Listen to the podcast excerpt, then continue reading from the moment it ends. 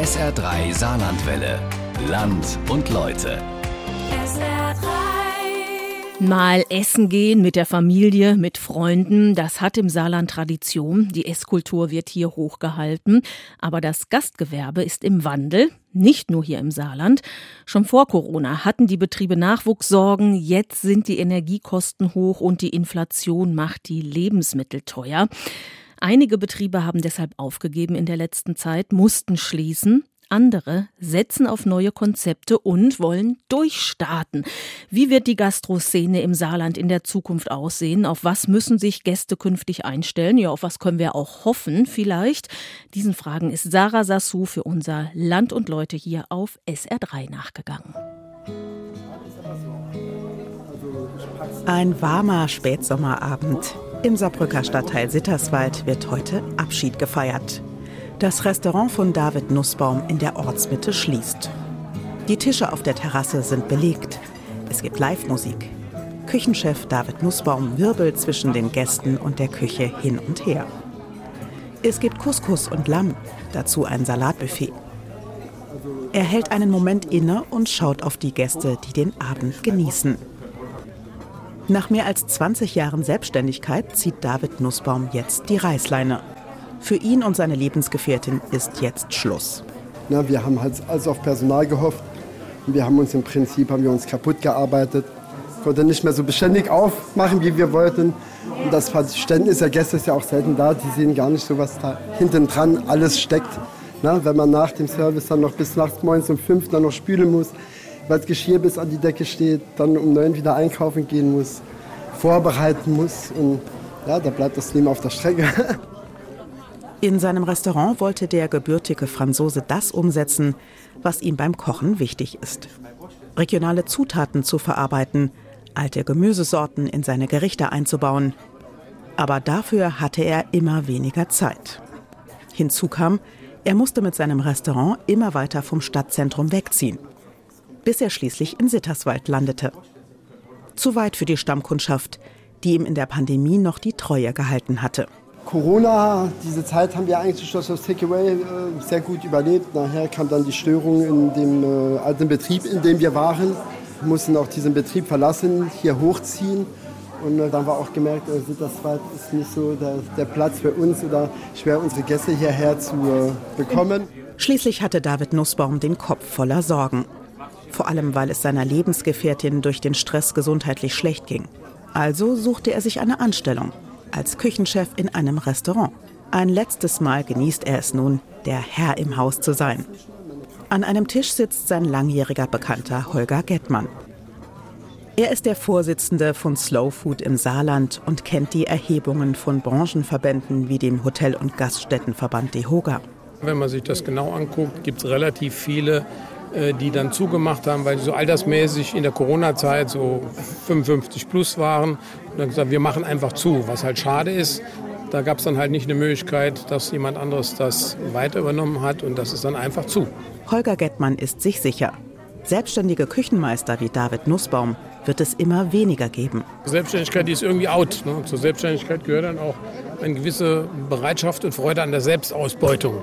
Nicht, weil man Masochist ist, sondern weil man sagt, ich will das da jetzt erreichen und ob ich jetzt äh, hier schon zehn Stunden stehe und ob ich schon eine Stunde dranhänge, das muss ich auch mal machen. Das ist im Moment nicht gerade sehr en vogue. David Nussbaum hatte andere Baustellen, an denen er gescheitert ist und für die er nichts kann. In den kommenden Monaten wird er jetzt noch damit beschäftigt sein, sein Restaurant abzuwickeln und dann neu anzufangen. Ein gutes Gefühl. Oh, eigentlich auch eine Erleichterung, weil das alleine arbeiten die ganze Zeit, die vielen Stunden äh, mit Spülen, Vorbereiten, Einkaufen, Buchhaltung, äh, zu wenig Schlaf. Also irgendwo schon eine Erleichterung. Klar, nach 20 Jahren Selbstständigkeit fällt es einem schon schwer. Aber ich denke mal, äh, die Perspektive jetzt sieht für mich schon besser aus.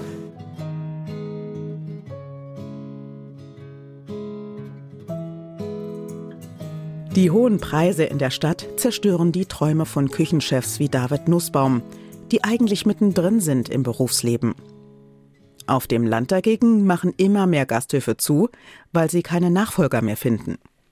Laut DEHOGA haben seit Corona saarlandweit 700 von fast 3000 Lokalen geschlossen. Aus unterschiedlichen Gründen, aber auch, weil der Nachwuchs fehlt. Direkt am Ortseingang von Körprich bei Nalbach liegt der Birkenhof. Carmen Grüneisen öffnet die Tür zum Windfang des Restaurants. In der Gaststube ist es gemütlich warm. Auf den Holztischen liegen Tischdecken in Herbstfarben. Ah, es ist ein Bedauer auf der einen Seite, dass man alles so stehen lassen muss. Über dem Tresen stehen Gläser und Flaschen. Carmen Grüneisen holt eine kleine Mineralwasserflasche aus dem surrenden Kühlschrank. Es wirkt, als würde das Restaurant gleich öffnen. Dabei haben die Wirtin und ihr Mann den Birkenhof letztes Silvester geschlossen. Für immer. Wo wir mir zugemacht haben, der letzten Tag, da haben sie hier am Buffet gestanden und geweint. Ja. Im Rausgehen, da kommen mir auch die Tränen. äh, das war schon schlimm. Josef Grüneisen kommt in den Schankraum. Er trägt Fitnesskleidung. Man sieht, er treibt viel Sport. Dafür hatte er früher nie Zeit. Unser ewiger Küchenchef, 50 Jahre lang. Mein Lieblingsgericht, das war immer Steaks und unsere Spe Spezialitäten, Schlemmerplatte, Ratzernteller, Fisch, ja. Wild. 1973 eröffneten die beiden das Restaurant in Carmen Grüneisens Elternhaus. Ein Familienbetrieb. Die Schwester und ihr Mann halfen mit, auch der Sohn. Aber übernehmen wollte er es nicht. Entweder haben wir nicht genug Druck aufgebaut, auf der einen Seite, auf der anderen Seite hat er wahrscheinlich gesagt, ich will das nicht. Was man auch hat ihm keinen Spaß gemacht. Vor zehn Jahren haben sie die letzte Köchin ausgebildet, erinnern sie sich. Und dann sagt keiner mehr, komm, für Koch zu lernen. Damals merkten sie schon, es verändert sich was im Gastgewerbe, selbst bei den Hilfskräften. Wollten wir die Küche, wo wir ein Problem hatten, weil die Arbeit keiner machen will. 2016 wurde Josef Grüneisen dann schwer krank. Mit eisernem Willen kämpfte er sich zurück an den Herd. 2017 fast komplett so bis in der Herbst drin ausgefallen, weil er noch niemals mehr die Treppe konnte gehen. Und er hat sich zurückgekämpft. Treppe runter bis in die Kiste. Ans Aufhören haben die beiden in all den Jahren gar nicht so richtig gedacht. Und die Gäste erst recht nicht. Der Birkenhof mit Carmen und Josef Grüneisen eine Einrichtung für die Ewigkeit? Oh gut, die Leute, die hat er doch nicht so, so gesehen. Sie sind zwar älter geworden, aber nicht gesehen, dass wir hinten dran auch mal älter gehen. Ne? Und ja, dass es einfach mal genug ist. Oh, das geht doch nicht, der Kind doch nicht auf. Was machen die dann dann den ganzen Tag? Der Chef, der kann mit dem Rollator um die Ofen gehen. dann interessierte sich ein Koch für die Übernahme des Landgasthofs. Es wurde vereinbart, dass er ein Jahr von Josef Grüneisen eingearbeitet wird. Das ging ganz gut, bis von einem Tag auf den anderen er sich ganz unrühmlich verabschiedet hat, hat sein Geld geholt und ward nie mehr gesehen. Gar nichts. Nee, man konnte, man, man wissen, ich meine, es gab auch keine Unstimmigkeiten und nichts. Und man hat, aber es war halt so gut. Ja. Sagen wir mal, es hört sich immer gut an, wenn man irgendwo im Angestellteverhältnis ist oder ob man soll selbstständig sind. Das ist dann doch nochmal was ganz anderes. Eine riesengroße Enttäuschung für die Grüneisens. Josef Grüneisen streicht die Tischdecke glatt. Die Gaststube ist blitzblank. Erst vor wenigen Jahren haben sie das Lokal renoviert. Hätten sie sich das sparen können? So schnell wird sich wahrscheinlich kein neuer Pächter finden. Ja, und dann kommen Leute, ja gut, die würden es mieten, aber, aber, auch ich koche alles, ich mache Taverne. Das sind Sachen, die sich hier mit uns dann doch nicht vereinbaren lassen. Das soll ja, muss ja passen. Ich meine, wir wohnen oben drüber und es soll ja auch so passen, dass das Haus jetzt nicht in, in zwei Jahren komplett äh, wieder der Wand gefahren ist. Jetzt kann man das Restaurant für Familienfeiern mieten. Um Getränke und Essen müssen sich die Mieter selbst kümmern. Zuletzt fand eine Trauerfeier statt. Ein Mann aus dem Dorf hatte in seinem letzten Willen verfügt, dass die Trauergesellschaft im Birkenhof zusammenkommen soll. Für ihn machte der Küchenchef im Ruhestand eine Ausnahme. Und er hat dann noch einmal der letzte Wille von dem Toten, der wollte ja darin Fleischsuppe. Und das war so ein Aufwand, für das nochmal hochzubringen und nochmal in der Küche. Du musst ja alles, da hast du ja nichts mehr. Das ist noch nicht mal Stängel Petersilie da. Man muss alles holen gehen und dann, das, schafft man nicht. Und dann keine Leute, die einen ja können unterstützen. Noch immer haben die ehemaligen Gäste nicht verwunden, dass es den Birkenhof nicht mehr gibt, sagt Carmen Grüneisen. Ich bin arisch-schwedisch, hat die Frau Zuber gesagt, dass er nicht mehr kocht. Für die Zukunft von Landgasthöfen sieht es gar nicht rosig aus, glauben die Grüneisens. Das wird wahrscheinlich so weitergehen, dass äh, alteingesessene deutsche Restaurants der eine noch dem anderen zumacht. Das Sterben um Land wird weitergehen.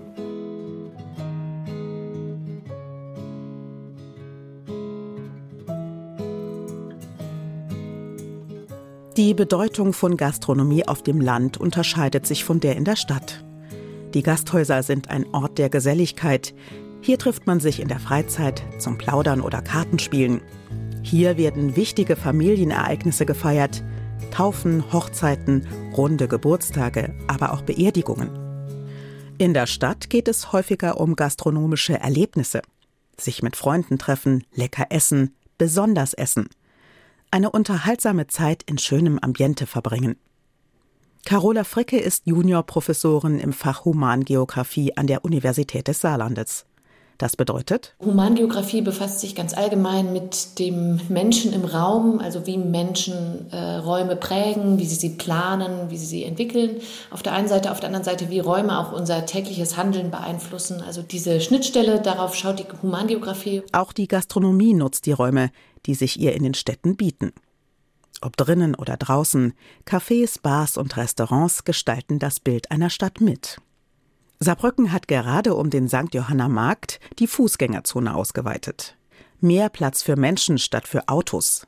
Dadurch ergibt sich einiges an Potenzial, findet Carola Fricke. Aus äh, der Diversitätssicht ist es ja erstmal positiv zu beurteilen, zu sagen, dass ähm, neben den klassischen Konzepten in der Gastronomie jetzt auch noch äh, neuere und äh, weniger professionalisierte Ansätze hinzukommen. Ähm, genau, es wird sich natürlich zeigen, wie, wie sich das durchsetzt, wie dann auch die, aus, sozusagen aus, aus betriebswirtschaftlicher Perspektive sich das ähm, etablieren kann. Aber hohe Mietpreise für die Immobilien und die Konsumflaute machen es kreativen Köpfen gerade gerade schwer.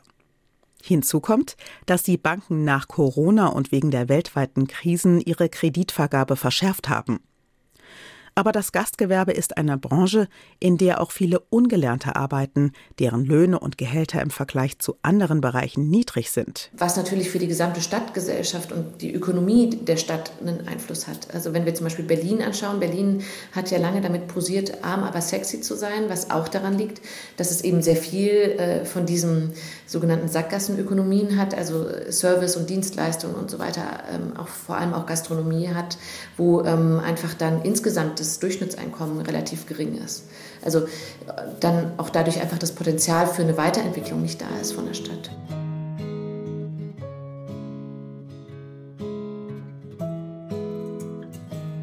Auch im Saarland gibt es Menschen, die frische Gastroideen haben und den Konsumenten Neues bieten wollen. Wenn da nicht einige Hürden wären, die sie vor die Entscheidung stellen, aufgeben oder mit einiger Kraftanstrengung doch noch zum Ziel kommen? Katharina Weidle betreibt am St. Johanna Markt einen Laden für Inneneinrichtung und Dekorationsartikel. Die Architektin trägt einen schwarzen Pulli, eine bunt gemusterte Leggings, dazu gelbe Ohrringe. Die schwarzen Haare hat sie zu einem Dutt aufgesteckt. An ihrem Outfit und auch am Sortiment im Laden erkennt man, Katharina Weidler hat keine Lust auf Mainstream. Sie sucht das Besondere. Und im Sommer kam ihr dazu eine Idee. Sie beantragte bei der Stadt eine Genehmigung, um auf den vor dem Laden ausgestellten Möbeln Getränke servieren zu dürfen. Wir wollten auch keine Konkurrenz zu anderen Gastronomen. Und da haben wir einen ganz besonderen Champagner ausgewählt. Den hat hier niemand in Saarbrücken. Außerdem gibt es Wein und Cremant, damit die Kundschaft länger im Laden bleibt, sich die Waren genauer anschauen kann und mehr kauft, so hofft Weidle. Denn die Pandemiejahre waren hart, sagt die Unternehmerin. Bei den Gästen kommt der Ausschank gut an. Zum Beispiel an Samstagen, ähm, wenn zwei Freundinnen kommen, dann können sie noch was trinken. Wir hatten auch eine Gruppe von Frauen, die Junggesellinnenabschied gefeiert haben. Und dann haben sie sich eine Flasche äh, Champagner gegönnt. Katharina Weidle hat noch weitere Gastropläne für ihren Laden. Ja, und dann habe ich mir überlegt, es wäre doch schön, wenn man ein bisschen Häppchen dazu anbieten könnte. Und dann entstand die Idee, weil äh, in unserer Familie gibt es ein Winzer, junges Winzer-Ehepaar am Plattensee, weil ich bin äh, Ungarin. Da habe ich mir gedacht, da könnte ich diesen leckeren Rotwein bestellen und dazu ganz besondere Suppen anzubieten aus meiner Heimat. Aber so einfach ist das nicht. Das hat sie vor kurzem erfahren müssen, als das Gesundheitsamt bei ihr im Laden auftauchte, um die winzige Küche zu inspizieren. Dort wollte Katharina Weidle die Suppe warm machen, die ihre Mutter zu Hause kochen sollte. Man braucht eine Dunstabzugshaube, was mir gesagt wurde. Ich dürfte die Gerichte sowieso nur hier im Geschäft zubereiten. Und damit hat sich die Idee mit der Suppe jetzt erstmal erledigt. Viel zu viel Bohai für das bisschen Suppe. Und doch, Katharina Weidle ist enttäuscht von den Behörden und vor allem von den gesetzlichen Vorgaben, die sie nur unter großem Aufwand umsetzen könnte. Klar, es ist mit Sicherheit eine naive Vorstellung, aber ich glaube, dass es hilfreich wäre, wenn man ein bisschen die Bürokratien ändern würde und Raum geben würde für Neues, Besonderes, weil ich denke mir, das fördert auch das Konsumverhalten. Und dass dieses Außergewöhnliche ist uns ja auch abhanden gekommen mit den ganzen Filialen.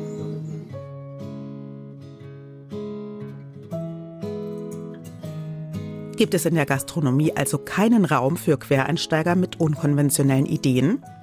Haben nur die eine Chance, die das Gastgewerbe von der Pike auf gelernt haben, von denen es aber immer weniger gibt?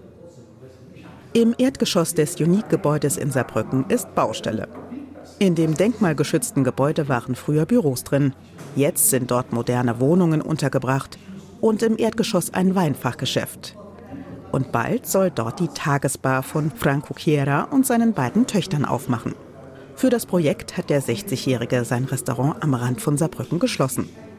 Der Pachtvertrag wäre bald ausgelaufen. Und jeden Tag bis in die Nacht arbeiten, das wollten die Töchter nicht. Sie kamen mit einer neuen Idee. Das Konzept ist ein Tagesgeschäft von Dienstag bis Samstag, dass wir von 11 Uhr bis um 18 Uhr Küche haben, um 19 Uhr ist geschlossen. So, und da können jeder Angestellte sagen, okay, ich arbeite ganz normaler Tag, durchgehend, dann mache ich um 17 Schluss oder um 17.30 Uhr, fahre zu meiner Frau und deswegen habe ich mich entschieden, diesen Weg zu gehen mit meinen Kindern. Seit er zwölf Jahre alt ist, steht der gebürtige Italiener in Restaurantküchen. Zuerst im Lokal seiner Eltern, dann machte er eine Ausbildung zum Koch, arbeitete in verschiedenen saarländischen Restaurants. Vor gut zehn Jahren hat er sein eigenes Lokal eröffnet. Auf der Karte italienische Klassiker. Ich liebe Nudeln, ich liebe Pasta und mein Antipasti. Aber mein Leibgericht ist äh, eine schöne Spaghetti Carbonara ja, oder ein Paccari und natürlich frischer Fisch. Im Team dabei seine Familie und Angestellte. Doch die wurden in den letzten Jahren und vor allem nach Corona immer weniger vor allem der Nachwuchs und ausländische Kräfte. Wir hatten immer Personal im Überfluss und wenn jemand gekündigt hat und ist weggegangen, wir haben jemanden gesucht, dann standen fünf, sechs an einem Tag da und wollten alle arbeiten. Äh, das ist immer so Generationsschube. Damals waren die Italiener und die Spanier und Jugoslawen. Und dann plötzlich kamen die Tamilen, Sri Lanka-Leute, Pakistani. Ja? So, die wollen auch nicht mehr in der Gastronomie arbeiten, weil warum? Die haben sich hier weiterentwickelt. Die haben sich was aufgebaut, ja? Die müssen nicht mehr oder machen ihr eigenes Lokal. Bis spät nachts im Restaurant stehen. Darauf haben auch die Töchter keine Lust mehr. Sie sind um die 30, wollen Familie, aber eben nicht so, wie sie aufgewachsen sind. Franco Chiera kennt viele Gastronomen im Saarland, die in seinem Alter sind und die ihr Restaurant schließen werden, weil sie keine Nachfolger finden. Für ihn ist ganz klar, die Kunden werden sich künftig umgewöhnen müssen auch in seinem alten Lokal hatte er schon die Öffnungszeiten gekürzt. Und deswegen muss ich auch sagen, der Gast muss sich auch umstellen. Ich kann nicht mehr wie früher, egal wann ich Bock habe, ins Restaurant gehen. Auch er muss sich an die Zeiten halten. Der Gast muss wissen, von dann und dann kann ich gehen und wann geschlossen ist, geschlossen. Ich gehe auch nicht morgens um sieben auf die Bank. Die Gewerkschaft Nahrung Genuss Gaststätten NGG hat eine Umfrage unter Mitarbeitenden im Gastgewerbe gemacht und wollte wissen, wie zufrieden sie im Beruf sind. Das Ergebnis negativ. Viele nerven die Arbeitszeiten, der Stress mit anstrengender Kundschaft und die aus ihrer Sicht fehlende Wertschätzung. Franco Chiera kann das nachvollziehen. Weil die Kosten in der Gastronomie sind so explodiert, dass der Gastronom und der Koch nicht mehr einsieht, warum soll ich am Wochenende arbeiten für das gleiche Geld? Wenn andere Berufe, egal in welchem Handwerk, wenn ich jemand Wochenende rufe, kostet doppelt. Wenn ein Verbutzer Ibu Wochenende arbeitet, geht, kriegt er mehr. Warum kriegt der Koch nicht mehr? Mehr Lohn für die Mitarbeitenden. Das müsste er dann ja auf die Preise umlegen. Aber wäre die Kundschaft bereit, das zu zahlen? Viele Gastronomen scheuen sich davor. Aber wenn die Mehrwertsteuer auf Speisen bald wieder auf 19 Prozent steigt, statt wie wegen der Pandemie bei 7 Prozent zu liegen, wird es ohnehin schwierig, sagt Franco Chiera. Trotzdem freut er sich auf sein neues Familienprojekt. Heute bespricht er noch einmal ein paar Details mit seinem Küchenbauer Riccardo Guidone. Dessen Firma ist spezialisiert auf Großküchen und bundesweit im Einsatz. Da bekommt man schon mal einen Eindruck davon, was gerade so los ist in der Gastronomie, sagt Guidone. Wir merken so in den letzten fünf Jahren, dass sich das gastronomische Bild generell etwas verändert. Sprich, Systemgastronomien, Großgastronomien ähm, nehmen zu und Privatgastronomien, das heißt inhabergeführte Unternehmen, ähm, nehmen deutlich ab. Franco Chiera nickt. Er hofft, dass die Idee seiner Töchter gut ankommt und dass sie so einen Baustein für ihre Zukunft legen in der Gastronomie aber mit mehr Lebensqualität für den Nachwuchs. Die Generation, was wir sind in dem Alter, zusammen auf zwischen 50 und 70, Vollblutgastronomen, die haben sieben Tage die Woche gearbeitet. Jetzt ist mehr dieses Balance-Leben. Jeder will seine Freizeit, jeder will mehr Luft. Keiner macht mehr wie das, was er machen muss. Das kann in der Gastronomie funktionieren, weil der Gast war immer im Mittelpunkt, ist heute noch im Mittelpunkt, aber wir haben die Leute nicht mehr dafür.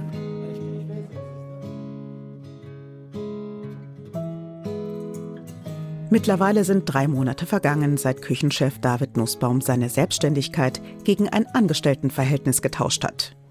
Wie ist es ihm ergangen?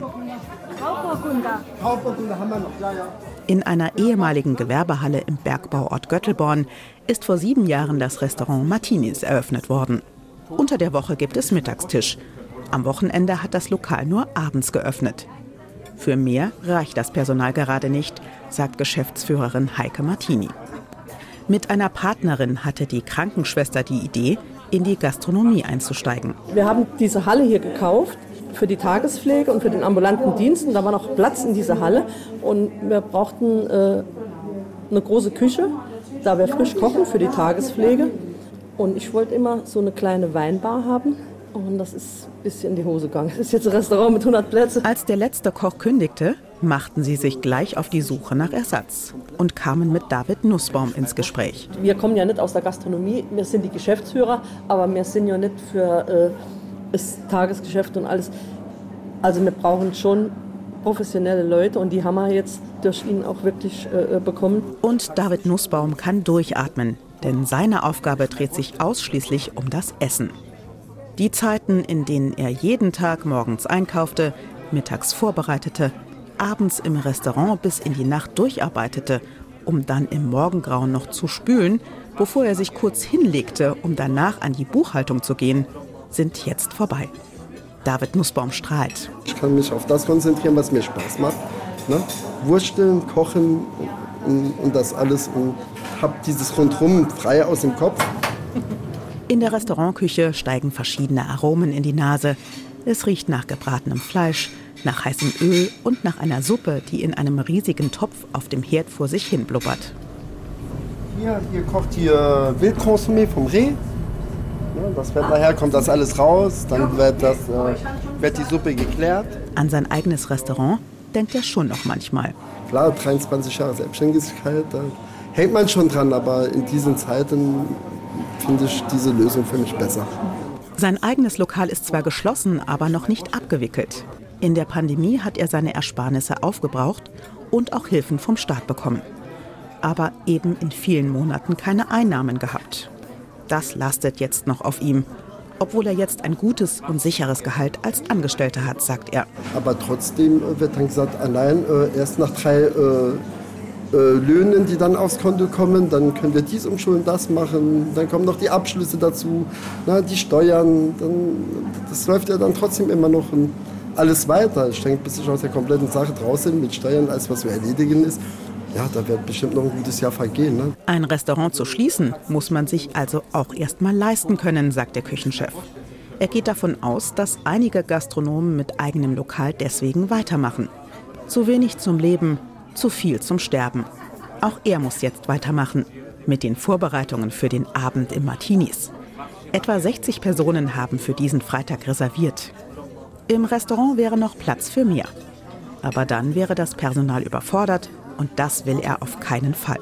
Ist immer noch meine Handschrift da. Also ich habe äh, das, was ich tue, mit hierher gebracht.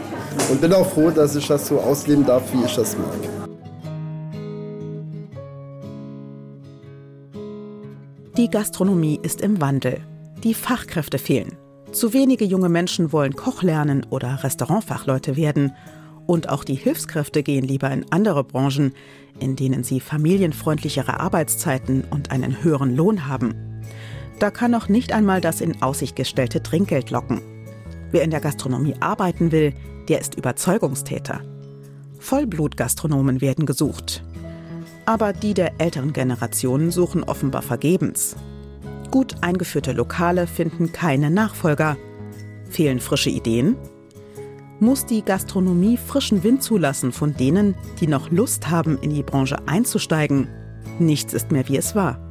Jederzeit essen zu gehen, das wird in Zukunft eben nicht mehr gehen. Die Gäste müssen Rücksicht nehmen auf die wenigen Gastronomen, die dann noch übrig geblieben sind. Das ist ja auch irgendwie ein Ort des sozialen Miteinanders, des Zusammenkommens. Da ist Gastronomie natürlich viel mehr als rein ein betriebswirtschaftliches Unternehmen. Will keiner mehr kochen. Findet keiner mehr, will keiner. Diesen Beruf, wo wir ausüben, ist eine Kulturgut. Und wenn der mal ausstirbt, dann ist nichts mehr da. Das war unser Land und Leute. Heute bleibt die Küche kalt. Gastronomie im Wandel von SR3-Reporterin Sarah Sassou. Das Land und Leute können Sie auch in unserem Podcast hören, zum Beispiel in der SR3-App oder in der ARD-Audiothek. SR3 Saarlandwelle. Land und Leute. SR3.